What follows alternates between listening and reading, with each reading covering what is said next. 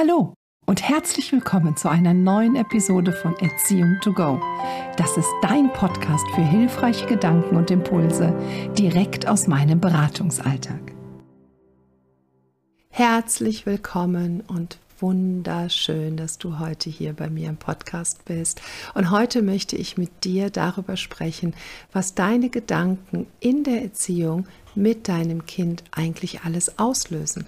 Und vor allen Dingen, dass deine Gedanken deine Gefühle steuern und somit in der Interaktion mit deinem Kind, aber auch nicht nur mit deinem Kind, mit allen Menschen, die dich umgeben, ganz, ganz viel machen. In dieser Episode möchte ich dich mitnehmen, mitnehmen in die Gefühlswelt und was sie mit uns macht und wie unsere Gedanken, unsere Gefühle maßgeblich bestimmen. Es kommt nämlich sehr wohl darauf an, wie du über eine bestimmte Situation denkst. Und dieses Denken über eine bestimmte Situation, woher kommt das? Wie denkst du über eine bestimmte Situation? Du nimmst dir das ja nicht bewusst vor, dass du sagst, oh, jetzt möchte ich ganz genau so oder so über die Situation denken, zumindest bisher noch nicht. Und die Situation kommt und du denkst. Wo greift denn dein Unterbewusstsein in dem Moment zurück? Worauf greift es zurück? Ich möchte mal ein Beispiel nennen oder ich möchte das an, einem, an einer kleinen Geschichte erklären. Du kannst dir vorstellen, dass du in eine Situation kommst und in dir ist alles, alles, alles, alles, wie du Situationen interpretierst, gespeichert. Warum ist das so? Das ist so, weil du einmal ein Kind warst und auch ich war mal ein Kind. Also das ist ganz, ganz safe, dass wir alle einmal Kinder waren. Und wir sind als in Anführungsstrichen unbeschriebene Blätter auf die Welt gekommen. Und dann haben Menschen mit uns interagiert. Wir sind in die Kommunikation mit anderen Menschen getreten. Und in der Art und Weise, wie die Menschen mit uns interagiert haben, haben wir angefangen, zu fühlen, was bestimmte Situationen zu bedeuten haben. Wir haben Situationen angefangen zu interpretieren anhand von Äußerungen unseres Gegenübers. Das hat sich eingespeichert. Das hat sich in eine Akte eingespeichert, eingeschrieben. Und diese Akte, die ist irgendwo in einem Riesenarchiv in unserem Gehirn, in unserem ja überhaupt in unserer Gefühlswelt abgespeichert. Und wenn wir jetzt eine Situation erleben in der Interaktion mit unseren Kindern, dann rennt die Archivarin in das Archiv und holt die passende Mappe mit den passenden Gefühlen ganz, ganz schnell nach oben.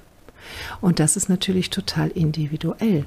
Hast du schon einmal mitbekommen, dass dein Partner etwas ganz anders gefühlt hat als du, dass es eine Situation gab, wo du vielleicht komplett an die Decke gegangen bist und dein Partner gedacht hat, ja, was war denn jetzt wirklich das Problem an der Sache? Oder auch umgekehrt, dass du überhaupt gar kein Thema siehst in einer Sache und dein Partner wahnsinnig wird oder deine Eltern oder deine Schwiegereltern oder wer auch immer. Das ist, weil wir natürlich auf unsere Sachen immer mit unserer Brille schauen. Wenn also jetzt diese Akte nach oben gekramt wird und wir da jetzt noch mal reingucken, dann haben wir ganz viele Gefühle, die mit dieser Akte verbunden sind. Man kann es sich auch so vorstellen, dass jemand mit einem Salzfass vor unserer Nase rumtanzt und uns auffordert, einmal den Finger da reinzustecken. Und wenn wir jetzt eine Wunde an dem Finger haben, mit dem wir in das Salzfass greifen, dann wird das sehr wehtun. Dann wird das richtig doll was mit uns machen. Und das lösen Situationen in der Interaktion mit unseren Kindern in uns aus.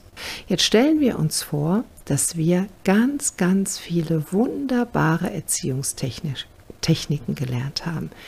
Wir haben gelernt, wie Kinder zu schlafen haben. Wir haben gelernt, wie man gewaltfrei kommuniziert. Wir haben Bedürfnisorientierung gelernt. Wir haben ganz, ganz viele Bücher gelesen und wissen, wie wir unser Kind begleiten wollen. Funktioniert dann aber in der Sekunde nicht. In diesem Moment, wo wir unser Finger in das Salzfass stecken und es einfach nur brennt, dann funktioniert gar nichts. Nichts funktioniert in diesem Moment, weil wir gar keinen Zugriff haben auf den Bereich, wo wir all diese wunderbaren Erziehungskonzepte abgespeichert haben. Weil unser Gehirn ist nämlich in einem Alarmzustand. Und zwar in dem, was wir als Kind erlebt haben. Hier geht es darum, dass wir die Verantwortung dafür übernehmen, dass wir auch einmal Kinder waren und dass alles in uns abgespeichert ist, nämlich in unserem impliziten Gedächtnis abgespeichert ist, wo wir gar nicht wissen, wie das entstanden ist. Das ist ein totaler Automatismus, der zutage kommt, wenn etwas in uns quasi getriggert wird. Was können wir jetzt tun? Wir können das beobachten und wir können feststellen, dass es tatsächlich Situationen gibt, die uns immer wieder an den Rand der Verzweiflung treiben und auch länger als 90 Sekunden anhalten. Es ist so, dass alles, was uns 90 Sekunden und länger beschäftigt, auf jeden Fall eine Akte ist, die aus dem Unterbewusstsein hochgekramt wurde. Zum Beispiel, wenn wir Auto fahren, dann regen wir uns kurz über das auf, was da gerade passiert ist und hat, uns hat jemand die Vorfahrt genommen oder den Parkplatz weggeschnappt. Aber das ist eigentlich in anderthalb Minuten auch schon wieder vergessen. Wenn wir am Abend und am Nachmittag fünf Freundinnen anrufen und denen davon erzählen und auch noch dem Partner, dann können wir ganz sicher sein, dass es etwas ist, was abgespeichert ist und da können wir etwas genauer hinschauen. Wie sieht das jetzt in der Begleitung deines Kindes aus. Wenn du etwas hast, was wirklich richtig, richtig, richtig übel dir immer aufstößt und es dir auch schon das Leben schwer macht, und das können ganz unterschiedliche Dinge sein, dann ist es sehr ratsam, da einmal genau hinzugucken. Ich arbeite mit der EMDR-Methode. Und zwar ist die EMDR-Methode eine Methode, wo wir das, was etwas confused in unserem Gehirn abgelegt wurde, also eine Situation, wo wir uns als Kind unglaublich erschrocken haben und in dem Moment auch wirklich nur noch fliehen wollten oder angreifen oder erstarren, also dass uns nur noch diese drei Möglichkeiten übrig blieben. Und das passiert bei einem Kind relativ häufig, weil ein Kind sich ja die, die ganze Realität noch gar nicht erklären kann, dann wird etwas abgespeichert, ohne dass wir so darauf zurückgreifen können, dass es für uns verständlich ist. Es wird also ganz wirr abgespeichert. Ich vergleiche es jetzt mal mit einer Schublade, die überhaupt nicht aufgeräumt ist. Da ist einfach nur alles reingeschmissen und jedes Mal, wenn man da reinguckt, dann weiß man überhaupt nicht, was in dieser Schublade drin ist. Mit der EMDR-Methode, das ist eine Methode aus der Psychotherapie, wo man mit Augenbewegungen das Gehirn bilateral stimuliert. Und dann geht man in diese Situation geführt von jemandem, geht man in diese Situation noch mal rein, die man erlebt hat, die für einen ja sich so dramatisch angefühlt hat, dass man die nicht gut abspeichern konnte, dass man also nicht die Schublade in aller Ruhe sortieren konnte, sondern man hat alles einfach nur da reingeschmissen und die Schublade zugeknallt. Die macht man noch mal auf und sortiert alles an den Platz, wo es hingehört. Und wenn ich dann wieder in eine ähnliche Situation komme, dann schaue ich in eine aufgeräumte Schublade und habe ganz viele Handlungsmöglichkeiten.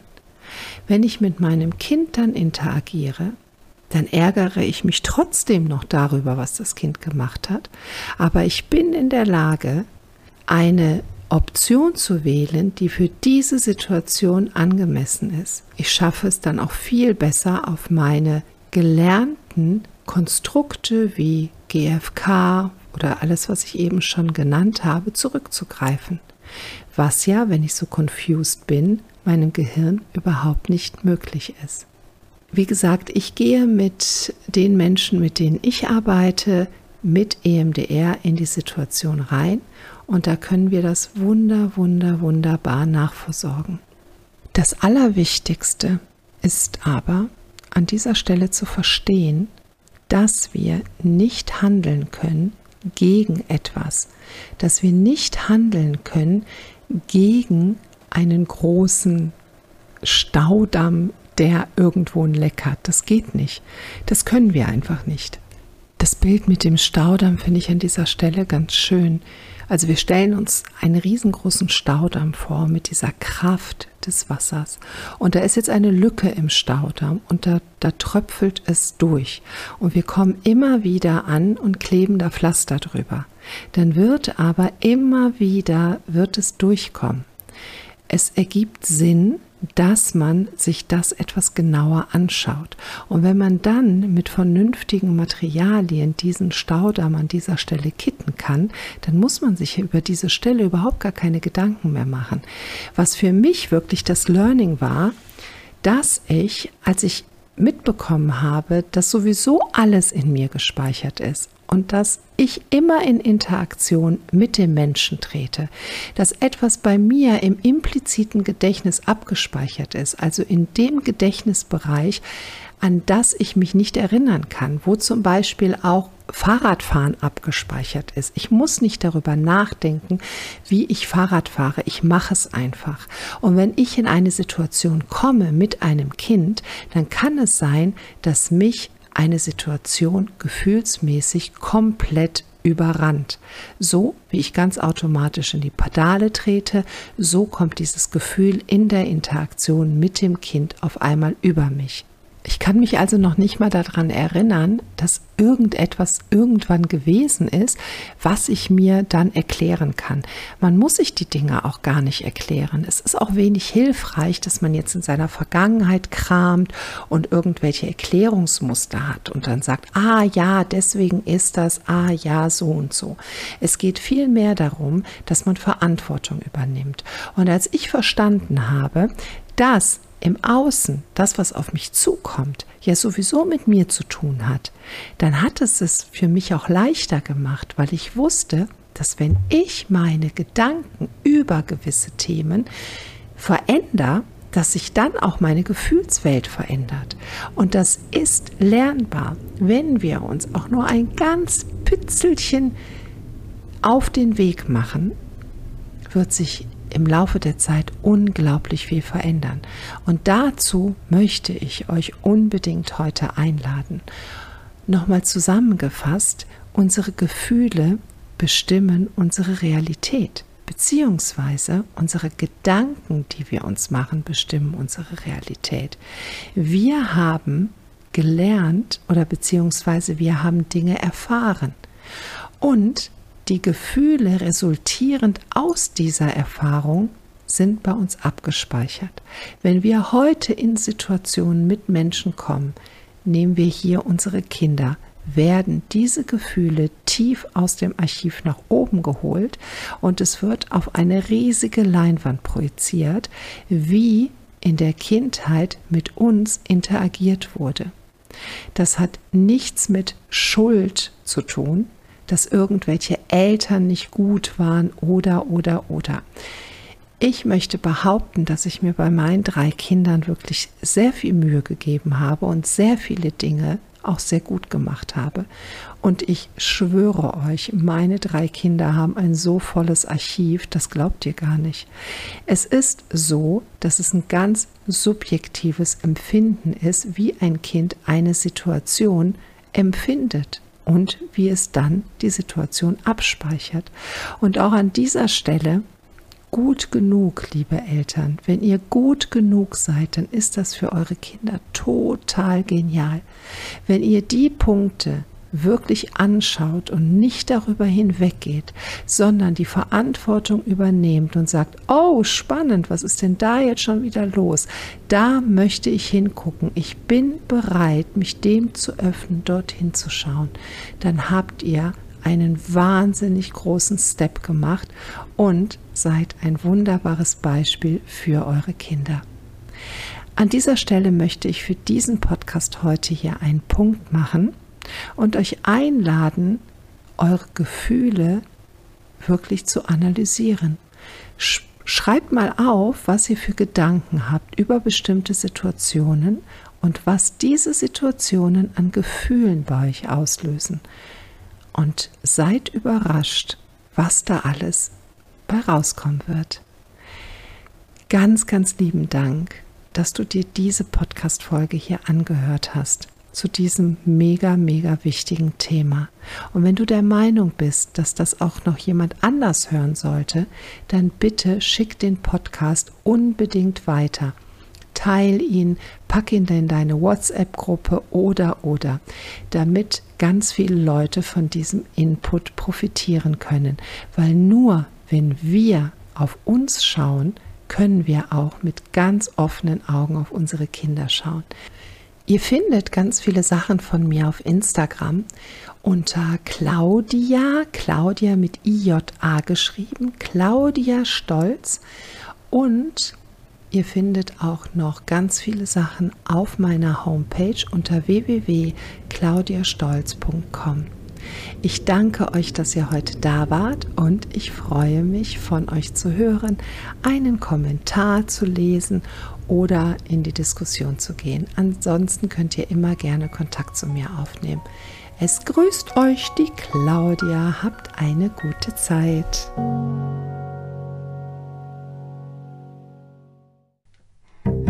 Auch in der nächsten Podcast-Folge gibt es weiteren Input. Denke daran. Mit Haltung, Herz und Seele begleitest du intuitiv richtig.